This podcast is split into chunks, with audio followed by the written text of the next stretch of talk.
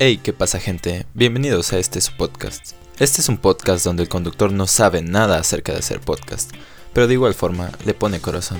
Aquí se tratarán temas de la cultura pop, música, cine y tecnología, cosas de las que en realidad tampoco sé mucho, pero bueno, se hace lo que se puede. ¿Qué tal gente? Buenos días, tardes o noches. Hoy estamos aquí con el programa piloto de este podcast, un proyecto que llevaba tiempo queriendo hacer y que por fin me animé a hacerlo. Este no es un podcast convencional, básicamente porque yo no sé nada acerca de hacer podcast. Solo sé que me gusta hablar de los temas y cosas que se me hacen interesantes, cosas como las que hablaremos el día de hoy. En la sección de música les daré una reseña, opinión de la banda mexicana de nombre Serbia y de su último material, Secretos del Sol. Por la parte del cine, les hablaré de mi experiencia con la película It, capítulo 2, y por último les hablaré un poco acerca del nuevo iPhone 10 que fue presentado hace algunos días y ha estado causando algo de polémica. Así que, ¿por qué no empezamos? Pues bueno, como les dije en el intro, hoy les voy a hablar de Secretos del Sol, el único LP de la banda Serbia hasta ahora, el cual fue estrenado hace unos meses, exactamente el 13 de mayo. ¿Y qué les puedo decir de este álbum? Estoy fascinado. Algo curioso de este disco es que cuenta con una pista inicial y con una final, las cuales se llaman Tú, guion intro y, y yo guion outro. Me pareció un detalle curioso.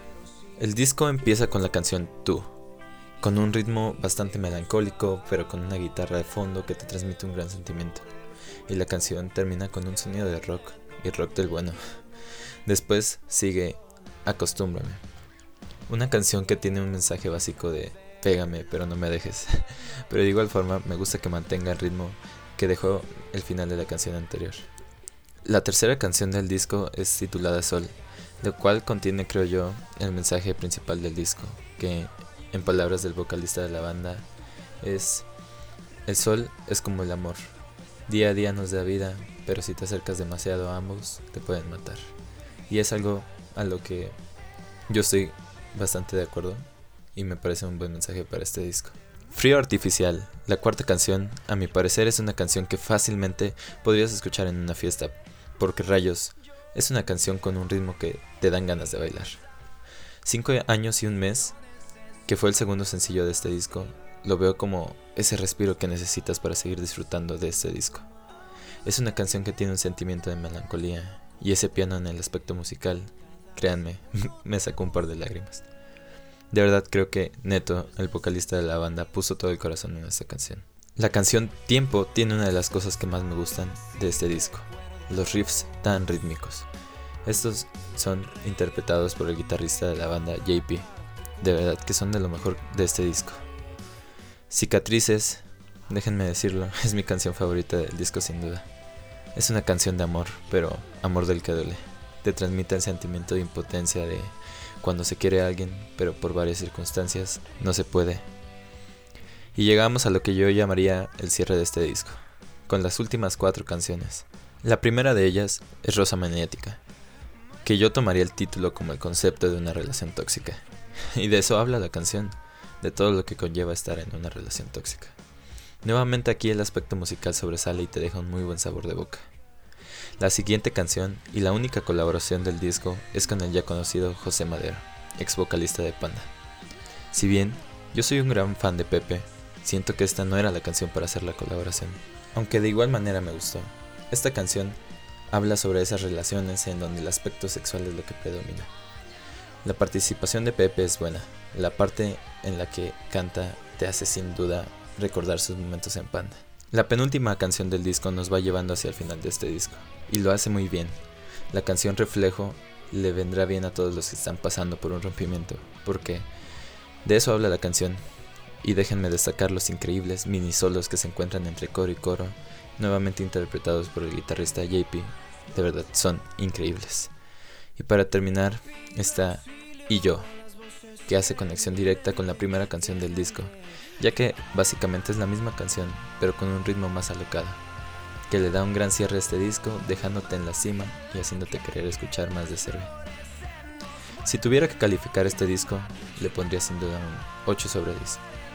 Tiene momentos muy buenos, pero el tema de la colaboración no me termina de convencer.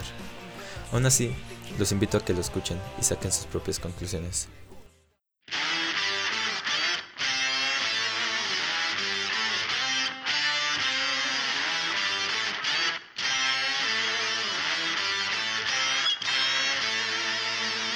Y pues bueno, como les había mencionado en el intro, en nuestra sección de cine del día de hoy les voy a hablar sobre It capítulo 2, que es una película que se estrenó hace un par de días, el día 6 de septiembre, y la cual es secuela de It capítulo 1, que fue estrenada en el 2017.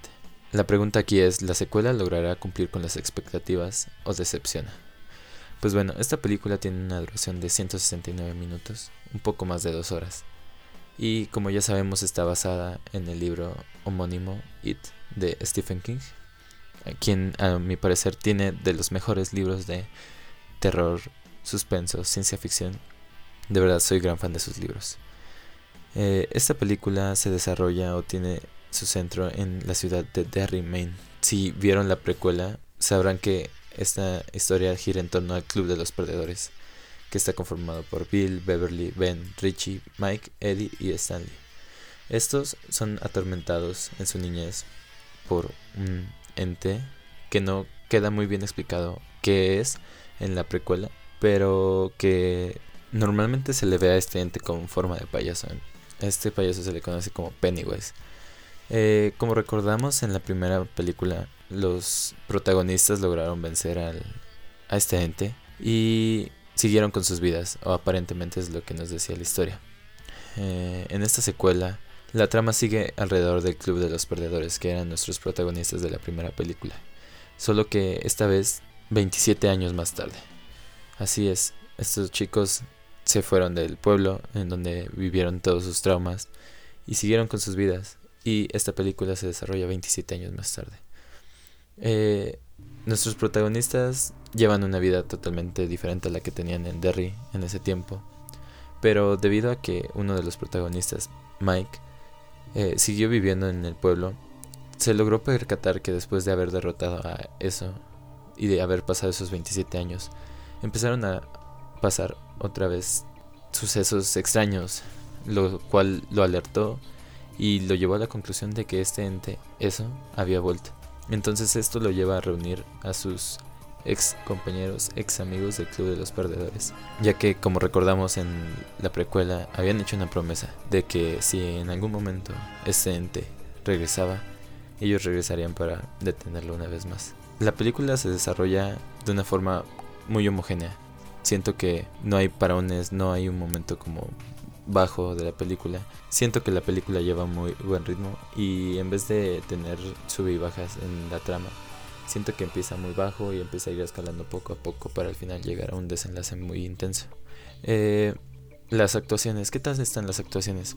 Pues si bien no conozco mucho de actores y en realidad al único que logro reconocer en esta película es a James McAvoy por la saga de los X-Men. Eh, puedo decir que las actuaciones son bastante buenas. La relación que hay entre nuestros personajes, que es Bill, Beverly y Ben, ellos forman un triángulo amoroso. Y me parece muy interesante ya que lo vemos desarrollándose desde la primera película, entonces es un buen detalle que hayan seguido con el desarrollo de esto. Si bien es una película de terror, tengo que aceptar que no hay muchos momentos terroríficos en la película. Y tengo que aceptar que yo soy bastante asustadizo, pero no me llevé ningún susto en toda la película. Pero esto yo no lo vi como algo malo. Comprendí que la película no se enfocaba en ser una película atemorizante, sino que trata muy bien a sus personajes. Les da un muy buen desarrollo. Digamos que en la primera película de It, los niños terminan realmente traumados o sufren de traumas por, por los problemas que ellos sufrían. En esta película vemos como para lograr vencer a este ente tienen que pelear contra esos traumas. Y realmente esto les da un, muy buen trasfondo a los personajes y te hace sentir cierta empatía con ellos. Esto para el final de la película es algo muy importante porque realmente vemos como el superar o el haber superado todos estos traumas es lo que en realidad les da la fuerza como para detener a este ente maligno. Si bien el desenlace no me agradó tanto porque no dan una gran explicación de cómo detienen a eso, eh, siento que el trasfondo que ya mencioné anteriormente le da como un poco más de sentido, entonces no queda tan vacío esa parte. Algo que me pareció curioso y me gustaría saber su opinión si ustedes ya vieron la película cuando estaba en la sala de cine, al inicio de la película hay una escena de una pareja gay y estos se empiezan a besar. Pero la reacción que tuvieron muchas de las personas que estaban en la sala fue como sorprendir, o sea, se sorprendieron, pero de una mala forma. No sé si solo era mi sala de cine, pero a mí me parece como algo desagradable que las personas siguieran con esa mente tan cerrada. O sea, es una película. Ahora me gustaría hacer como una comparación con el libro. Yo he leído el libro y tengo que aceptar que la primera parte, la parte en donde son los niños, se puede entender más sencillamente. Es una historia de terror normal. Pero la segunda parte del libro, en donde entra la parte de los adultos, siento que es algo difícil de comprender en el libro y entiendo que llevarlo a la pantalla grande también es algo difícil. Por eso yo aprecio el trabajo que hicieron los directores. De verdad, si bien hay muchas cosas que no concuerdan con el libro, es una buena adaptación. Y yo creo que es una buena secuela. Si bien no supera a su antecesora, tiene sus buenos momentos. Y como les digo, trata el tema de los traumas de los personajes cuando son adultos y eso fue de lo mejorcito de la película. Algo que eché de menos en esta película fue la aparición de Maturin, la tortuga, que en los libros es el enemigo directo de eso. Y le eché un poco de menos en esta película, a pesar de que en la precuela se habían hecho referencias a esta tortuga. Le eché de menos en esta película. Actualmente esta película tiene un 63% de aprobación en la página Rotten Tomatoes, lo, que, lo cual es una buena cifra teniendo en cuenta los datos que tiene su antecesora. Para terminar me gustaría dar mi opinión. Yo soy un gran fan de Stephen King y sé que los libros son algo confusos en ciertos puntos. Por eso, como les había mencionado, aprecio lo que hicieron los directores y me gustó bastante la película, tengo que aceptarlo. Las referencias a los libros, no sé, de verdad sentí que era una película de Stephen King. Igual, las personas que sean más adentradas al mundo de Stephen King me dirán que no es tan apegada, pero bueno, es una película que, que es buena y que cumple con su función, que es darle un cierre a esta historia que teníamos del Club de los Perdedores. Mi calificación final para esta película sería un 7 sobre 10. Como les digo, personalmente me gustó y la volvería a ver. Obviamente me gusta mucho más la precuela, pero esta es una buena película. Igualmente los invito a que la vean y saquen sus propias conclusiones.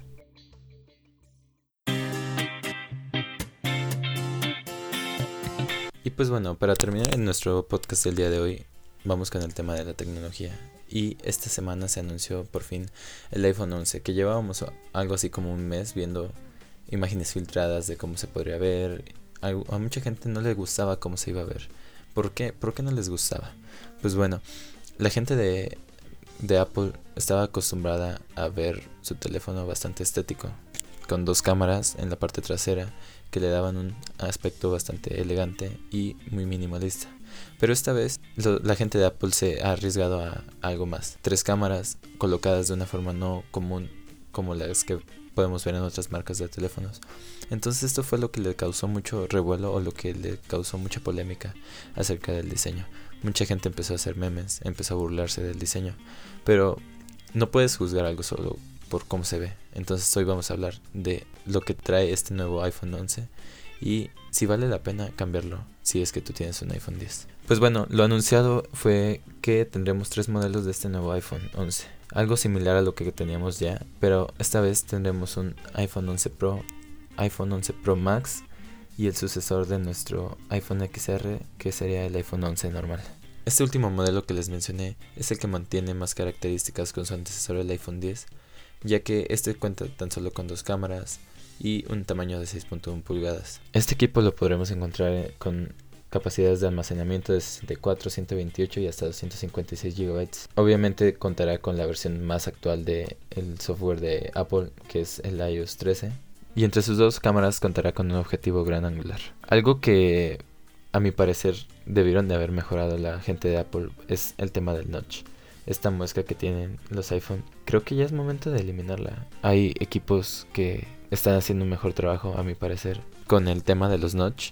Incluso hay compañías que eliminaron totalmente esos notch de sus dispositivos y crearon otros mecanismos para poder utilizar la cámara frontal de igual forma. Pero bueno, no vinimos a hablar de eso en esta sección. Eh, este nuevo iPhone lo podemos encontrar en distintos colores, negro, blanco, amarillo. Y llegan nuevos colores, tales como púrpura, rojo y verde. Me parece esto es, es un, un buen punto para la gente de Apple, ya que si bien los colores se mantenían bien porque eran colores bastante neutros, siento que les hacía falta más identidad. O sea, si no sacaban más colores, al final la gente terminaba trayendo su iPhone con fundas ya que necesitaban darle su, su toque personal. Entonces, esta es una buena opción. Traer más colores es, es algo interesante. Y pues bueno, también otra de las novedades que trae este iPhone 11 es que por fin la gente de Apple ha incluido la certificación IP68 que es resistencia contra el agua y polvo. Lo que dice la gente de Apple es que este nuevo iPhone soporta hasta 4 metros de profundidad por 30 minutos. ¿Qué tan cierto es esto? Bueno, habrá que ver las pruebas contra agua y contra polvo, pero nunca hay que olvidar que siempre hay estas letras chiquitas en los términos y condiciones de Apple que, que dice que eh, la compañía no se hace cargo por daños por agua, entonces no sé qué tan bueno sea que hayan incluido esta certificación si no te pueden asegurar que ellos se van a hacer cargo si algo le pasa a tu dispositivo. Y pues bueno, también un tema relevante acerca del iPhone es su precio. Sabemos que los dispositivos de Apple no suelen ser los más económicos, pero en esta ocasión tuvieron un cierto recorte en cuanto al precio y realmente esto me parece algo bueno. Eh, el nuevo iPhone 11 estará disponible a partir de septiembre por un precio de 699 dólares esto con la capacidad de 64 GB. Eh, es algo más barato que lo que tenía, el precio que tenía el iPhone XR cuando salió, que era de 749 dólares. Y pues como ya les había mencionado, este iPhone 11 también va a estar disponible con 128 y 256 GB. Y pues bueno, ¿qué incluyen los otros modelos que les había mencionado? A mi parecer no hay gran cosa o no hay gran cambio entre uno y otro. Pero lo que les puedo mencionar es que estos otros dos modelos son los que tienen esta apariencia un poco extraña con estos tres lentes. Y esto es debido a que incluye los mismos lentes, el normal, el de gran angular, pero aparte tiene un teleobjetivo. ¿Para qué funciona este teleobjetivo? Pues bueno, esto nos ayuda para hacer un zoom de mayor calidad. Como sabemos, en los teléfonos que no tienen este tipo de objetivos, al hacer zoom se llega a perder calidad. Este teleobjetivo lo que nos ayuda es hacer que se mantenga la calidad aunque hagamos un zoom. Y pues bueno, esto solo lo llegaremos a ver en los nuevos iPhone 11 Pro y iPhone 11 Pro Max. Entonces, si te vas a comprar el iPhone 11, no tienes que preocuparte por estas cosas. Y pues bueno, en mi opinión, siento que este nuevo iPhone 11 es más de lo mismo. No ha implementado gran cosa pero siento que va por buen camino. El tema de, del precio me parece un, un, buen punto, ya que, como les mencioné, los, los dispositivos de Apple nunca han sido los más económicos. Entonces es un buen punto por eso. ¿Qué me gustaría a mí que mejoraran? El tema del notch. De verdad, o sea, siento que ya es momento de que Apple haga un cambio. Si bien cuando ellos implementaron el tema del notch, fueron los primeros en implementarlo. Y era una buena tecnología, pero ya van unos años después de eso y ya hay dispositivos que tienen un mejor aprovechamiento de la pantalla. Entonces es algo que deberían de mejorar. Pero bueno, déjenme saber ustedes su opinión. ¿Qué opinan de este nuevo iPhone 11? ¿Les parece algo feo las versiones Pro y Pro Max? El tema de los tres objetivos o simplemente creen que la gente exagera? Déjenme saber sus opiniones.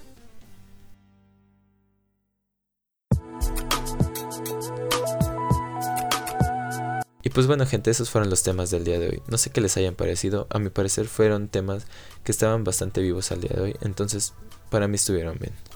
Les quiero hacer varias recomendaciones en cuanto a los temas que estuvimos viendo el día de hoy. En el aspecto musical les quiero recomendar una banda que acabo de descubrir. Estos son unos chicos de Buenos Aires, Argentina, y de verdad me gustó bastante el ritmo que traían. Su nombre es Surfistas del Sistema y de verdad se los recomiendo 100%, tienen un muy buen ritmo. Mi recomendación en el cine probablemente ya la hayan visto. Es Érase una vez en Hollywood, con Leonardo DiCaprio y Brad Pitt. De verdad es una muy buena película. Esta es del director Quentin Tarantino, que ya lo conocemos de entregas pasadas, como Pulp Fiction. Y sabemos que hace muy buenas películas y esta no es la excepción. En cuanto a tecnología, les quiero recomendar un producto que personalmente me gustó bastante. He estado viendo varios reviews de este. Son los Xiaomi Redmi AirDots son unos dispositivos parecidos a los AirPods, pero mucho más pequeños y que tienen un sonido bastante fiel. He tenido la posibilidad de probarlos y de verdad son bastante cómodos. Los recomiendo más que nada por su precio. cuestan tan solo 40 dólares. Realmente es una ganga por lo que te ofrecen y realmente se los recomiendo. Y pues bueno gente, muchas gracias por estar escuchando el podcast el día de hoy. Les agradezco mucho, ya saben que me pueden seguir en mis redes sociales, en Twitter como arroba el alex-gonzález, en Instagram como alejandrosilos39 y pues nos vemos en la próxima. Gracias.